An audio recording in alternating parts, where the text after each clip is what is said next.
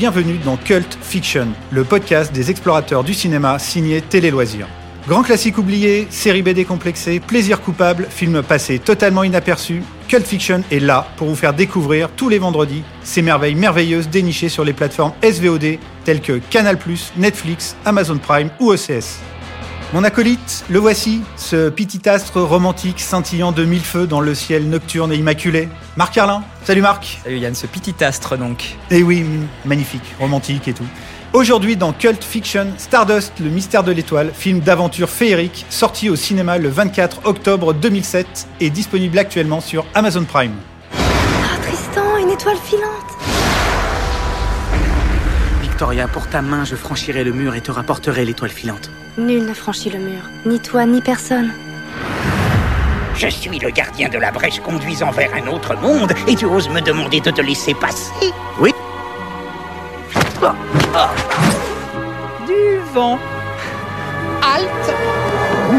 Alors Marc, Stardust, ça raconte quoi? Alors là, c'est pas facile euh, à pitcher. Bon courage, bon courage. Je vais essayer.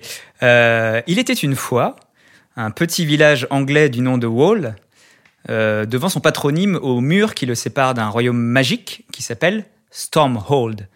Jusqu'à présent, vous êtes toujours avec moi Un jour, un candide jeune homme qui convoitait la plus jolie fille du village s'engage à lui rapporter en gage de son amour une étoile tombée du ciel. Et pour cela, il doit escalader le fameux mur et pénétrer dans le royaume magique de Stormhold où se trouve cette étoile. Seulement voilà, d'autres personnages la convoitent, notamment un trio de sorcières décrépies et le- les fils du roi de Stormhold. Magnifique, magnifique. T'as très très bien résumé le film parce que c'était vraiment, vraiment pas facile. Pardonnez-moi, auriez-vous vu une étoile filante? Ce cratère prouve qu'elle est tombée ici. Oui, je suis tombée ici. Vous êtes l'étoile? Vous êtes l'étoile, vraiment? Waouh Vous connaissiez déjà des histoires de monde magique, d'affreuses sorcières,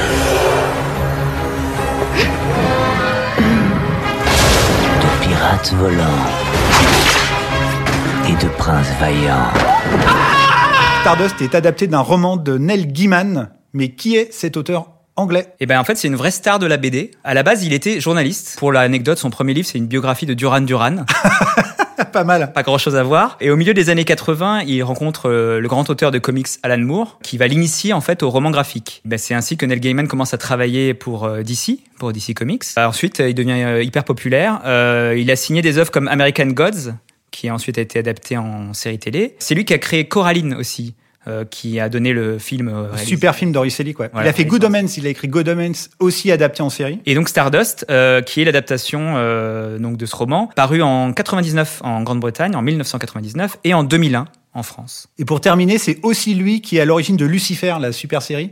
Lucifer étant un personnage du comics aussi légendaire qui s'appelle Sandman. Pour un peu penser à Mark Millar aussi, qui est un grand auteur anglais de comics, de livres et de séries. qui- C'est c'est deux auteurs avec un humour très britannique et très décalé qui s'amusent tout le temps à réinventer un peu tous les codes des genres auxquels ils s'attellent tous les deux. Et c'est pour ça que ce qui est vraiment passionnant dans Stardust, c'est son côté film d'héroïque fantasy piraté par des sales gosses anglais en fait. Ouais, complètement. On sent qu'il y a l'esprit effectivement euh, britannique des Monty Python euh, qui souffle sur le film. Et euh, moi, ce qui m'a plu dans le film, c'est ce, ce mélange en fait. Moi, je suis pas forcément très fan de heroic fantasy. Hein, je fais ma confession euh, dans ce micro. Mais euh, voilà, piraté comme tu dis par l'humour anglais, euh, par le côté absurde, par euh, euh, les délires, euh, etc. euh, L'humour noir, euh, il y a Noir. beaucoup de sarcasme. Et en plus, t'as, bah, aux manettes du film, tu as Matthew Vaughn, Mm. qui est l'an- l'ancien producteur des premiers films de Guy Ritchie, qui avait réalisé Layer Cake juste avant, qui avait révélé Daniel Craig. Et donc lui aussi, il, est- il adore un peu euh, pervertir un peu tous les genres. On est à la fois dans le conte de fées, dans l'heroic fantasy. On n'est pas loin d'Harry Potter, ce genre de, de délire un peu, mais vraiment fait par des, euh, des petits racailles qui amusent, euh, qui, des petits trolls qui s'amusent à tout pervertir partout comme ils peuvent, quoi. Mais jamais vous n'aurez vécu une aventure de cette dimension. Beaucoup parlent d'une étoile tombée du ciel. Quand je l'aurai trouvé, tout l'éclat de notre jeunesse nous sera rendu. C'est maintenant ou jamais qu'il faut nous dire qui vous êtes et ce que vous cherchez exactement. Nous cherchons un moyen de rentrer. Touché.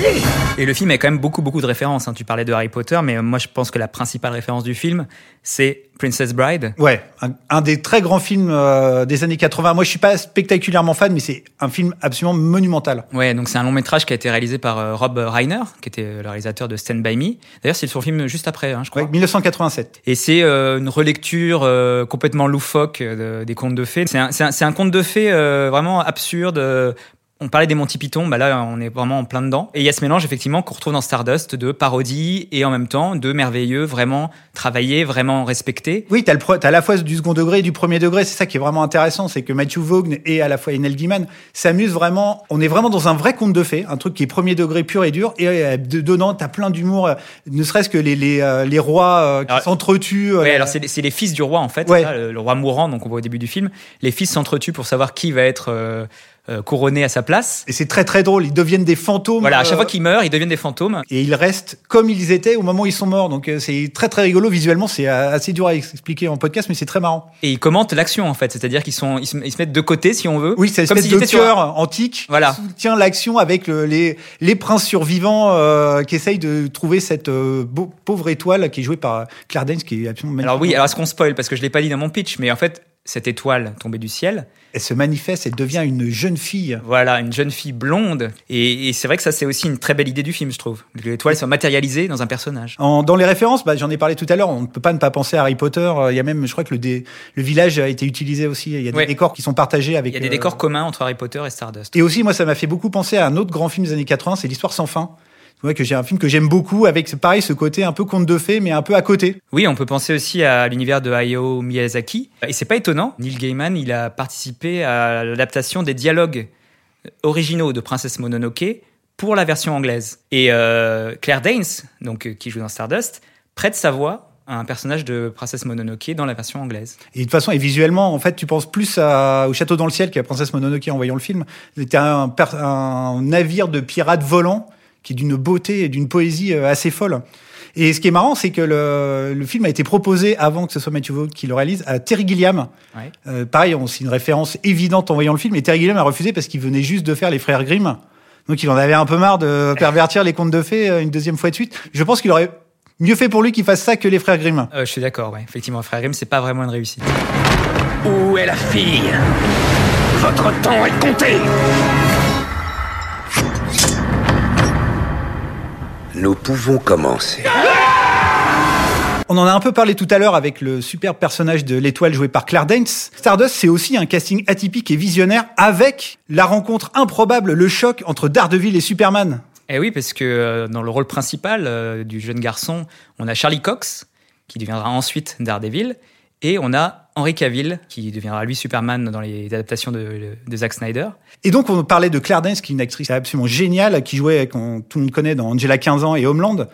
Et aussi, on a, avec des cheveux, c'est assez intriguant, c'est Mark Strong, Oui, un des plus grands méchants du cinéma contemporain, qui fait évidemment, c'est son premier grand rôle de méchant, mais un méchant chevelu, c'est ça, très très rigolo. qui est un des fils du roi, donc. Ouais, qui est le fils survivant du roi qui pourchasse le- l'étoile.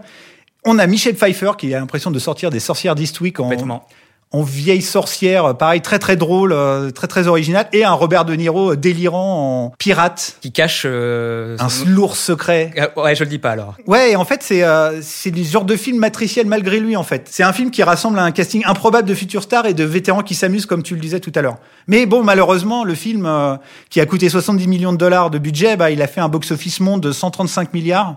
135, pardon. il a fait un box-office monde de 135 millions, un box-office US de 38 millions et à peine 450 000 entrées en France. Donc c'est plutôt un échec. Et c'est dommage parce que du coup, euh, on n'aura jamais de Stardust 2, ce qui aurait pu arriver puisque Matthew Vaughn, donc le réalisateur de Stardust, avait une idée pour le 2, euh, où il catapulterait tout ce petit monde, euh, sorcières, euh, pirates et compagnie, dans les années 60, à Londres, en plein swinging London. Avec les Beatles et tout. Voilà, Ah, et là, excellent. franchement, je pense que ça aurait été génial. Ah ouais, j'aurais trop aimé voir ça. Mais peut-être, euh, vu que Matthew Vaughn, est, euh, c'est le mec qui fait Kingsman et, euh, Oui, il faut le dire maintenant que Matthew Vaughn a réalisé euh, ensuite Kingsman. et, et Kikas est devenu un réalisateur euh, vraiment super bankable. Bah, il fait les trois Kingsman, il y a un prochain qui va arriver. Peut-être qu'un jour, euh, et comme Neil Gaiman aussi, est quelqu'un d'assez important, peut-être qu'il y aura un Stardust 2, on sait jamais, vu qu'ils ref- ils font des suites de tous les films possibles et inimaginables maintenant. Pourquoi pas un Stardust 2, quoi? Ouais, tout à fait. Alors après, c'est un peu aussi un gros pudding, hein, faut quand même le dire. C'est-à-dire que euh, l'indigestion parfois euh, est pas loin. Euh, Ah, moi, je trouvais des pas. fois que des fois qu'il y avait beaucoup beaucoup de choses, mais vaut mieux un film bien riche quand même qu'un film euh, très vide. Donc euh, c'est quand même beaucoup beaucoup de plaisir. Et puis euh, si vous avez toujours rêvé de voir euh, Robert De Niro danser le French Cancan, eh ben c'est dans ce film et nulle part ailleurs que votre rêve le plus fou sera exaucé. Pour résumer tout ce qu'on vient de dire avec un talent proprement stellaire, je dois dire, Stardust, le mystère de l'étoile, c'est un conte de fées détourné par des sales gosses, un film d'aventure spectaculaire et malicieux, un casting parfait de futures stars. Je sais ce que tu es. Arrête-le.